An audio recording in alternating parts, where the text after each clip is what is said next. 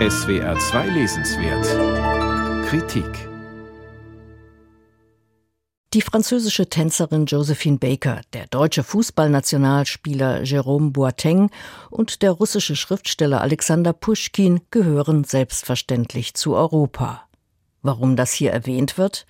Weil alle drei Vorfahren aus Afrika haben und ihre Haut deswegen dunkler ist als die europäische Durchschnittshaut und weil sie deshalb wahlweise als exotisch gelten oder mit Stereotypen belegt und diskriminiert werden. Olivette Otele, Geschichtsprofessorin an der Englischen Universität Bristol, will mit ihrem Buch Afrikanische Europäer solchen Vorurteilen und hartnäckigen Mythen entgegentreten. Entlang der Lebenswege von Menschen mit afrikanischen Wurzeln in Europa zeichnet die Autorin ein vielschichtiges Bild ihrer Präsenz auf unserem Kontinent, vor 2000 Jahren und heute, in Griechenland und Schweden, in Deutschland und Großbritannien. Es gibt bereits einige Veröffentlichungen über Menschen, die wegen ihrer dunkleren Hautfarbe unter Hellhäutigen auffallen. Nun liefert Otele mit ihrem Werk gewissermaßen eine europäische Zusammenschau. Afrikanische Europäer ist eine faktenreiche Sammlung von Geschichten und Informationen über Menschen mit afrikanischem Hintergrund in Europa. Der heilige Mauritius etwa stammte vermutlich aus dem heutigen sudanesisch-ägyptischen Grenzgebiet und soll im dritten Jahrhundert als römischer Soldat nach Europa gekommen sein.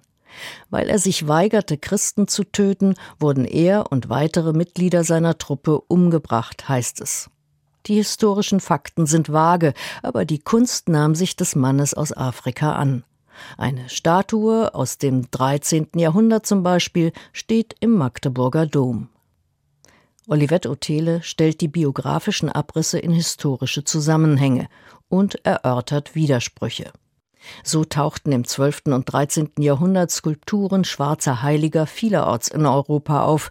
Zugleich galt die Farbe Schwarz als Inbegriff des Bösen.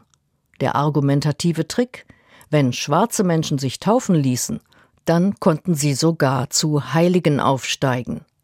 Sarah Bartmann wurde Ende des 18. Jahrhunderts im südlichen Afrika geboren. Ihre Heimat war damals bereits von holländischen Kolonialisten besiedelt. Über die niederländischen Besatzer kam sie nach Europa. Als Schauobjekt wurde sie herumgereicht und ausgestellt, weil man meinte, ihr Becken sei ungewöhnlich. Olivette Otele nennt als einen Grund für diesen erniedrigenden Umgang mit der Frau aus Afrika Kompensation für verwundete Männlichkeit nach Napoleons Niederlagen. Bemerkenswert an Oteles Arbeit ist, dass sie einen in besonderer Weise differenzierten Blick auf die Menschen wirft. Sie gendert ihre Beobachtungen. Schwarze Frauen wurden in Europa häufig sexualisiert betrachtet. Auch schwarzen Männern wurden anatomische Besonderheiten angedichtet, auch sie wurden auf ihren Körper reduziert. Aber anders als Frauen standen ihnen weitere Lebensalternativen offen. Als sogenannte Senegalschützen etwa kämpften sie bis 1964 in den Reihen der französischen Armee. In jüngster Zeit hat sich der Blick auf Menschen mit afrikanischen Wurzeln in einigen Teilen Europas geändert. Sie gehören selbstverständlicher dazu. Afropäerinnen und Afropäer ihrerseits fordern selbstbewusster die Anerkennung ihrer Identität. Beeinträchtigt wird das Lesevergnügen durch stilistische Schwammigkeiten. Ein Beispiel wenn wir die Geschichte dieser Orte und ihrer BewohnerInnen studieren, nimmt die in dieser Forschung stets präsente Frage nach dem Anderssein unterschiedliche Formen an. Zitat Ende. Präzise zu formulieren mag manchmal mühsam sein, aber es lohnt sich. Dennoch, Olivette Otele liefert viel Stoff, der beweist, dass Afrika schon lange sehr präsent ist in Europa und dass es höchste Zeit ist, dies wahrzunehmen.